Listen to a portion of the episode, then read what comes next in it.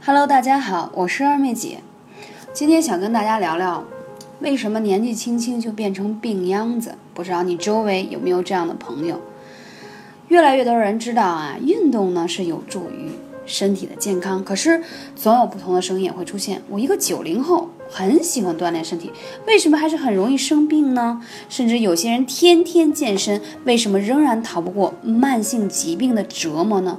答案只有一个，大家一定要。正确理解哦，健康与年龄以及锻炼之间并没有必然的联系。就是说，很多年轻人身体弱，甚至还不如七十岁的长辈，或者是说四十五岁、四十多岁的父母。嗯，而一些经常锻炼身体的人，也只是提高免疫力，并不能改变环境的影响。我说到这里，又举一个简单例子，我周围有很多这种。过敏性鼻炎的伙伴，我不知道在听节目的你是不是也有遇到过这样的朋友。其实呢，很多人就会说，哎呀，觉得你天天像个病秧子啊，觉得你这个天天怎么老流鼻涕，就是像感冒一样。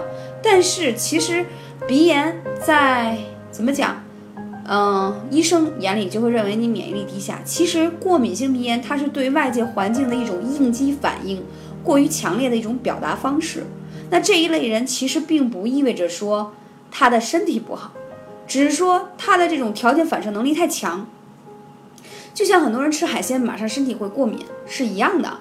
所以这些事情当中没有一个必然的说是大于等于还是约等于的一个联系的方式，但是长期的锻炼一定会对你提高你的体能、免疫力，还有告别亚健康的身体状况是非常非常好的。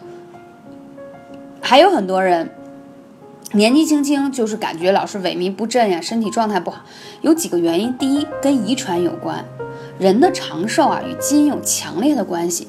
高血压、糖尿病、心脏病、血脂异常啊，包括一些抑郁症啊等等，它都是跟遗传有关。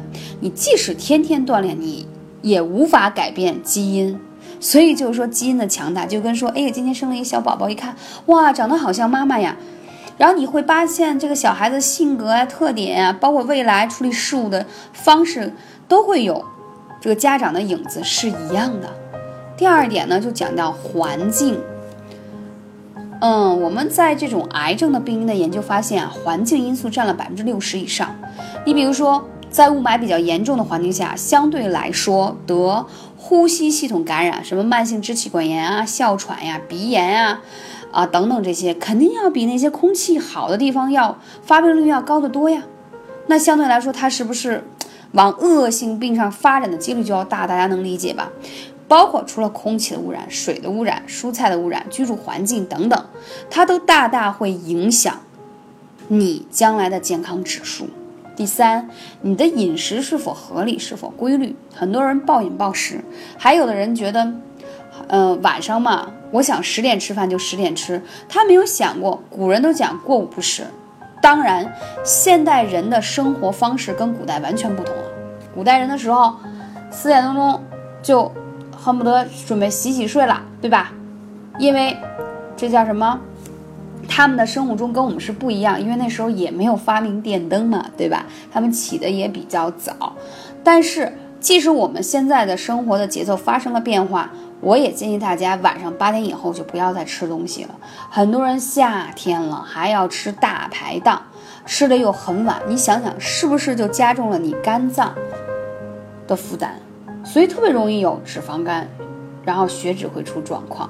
还有第四，药物的滥用，就是你有一些头疼脑热的病，第一不是准确的就医，医生给就给给予你准确的治疗方案，而是想随便吃点药就应付过去。你吃的是否合适呢？是否对症呢？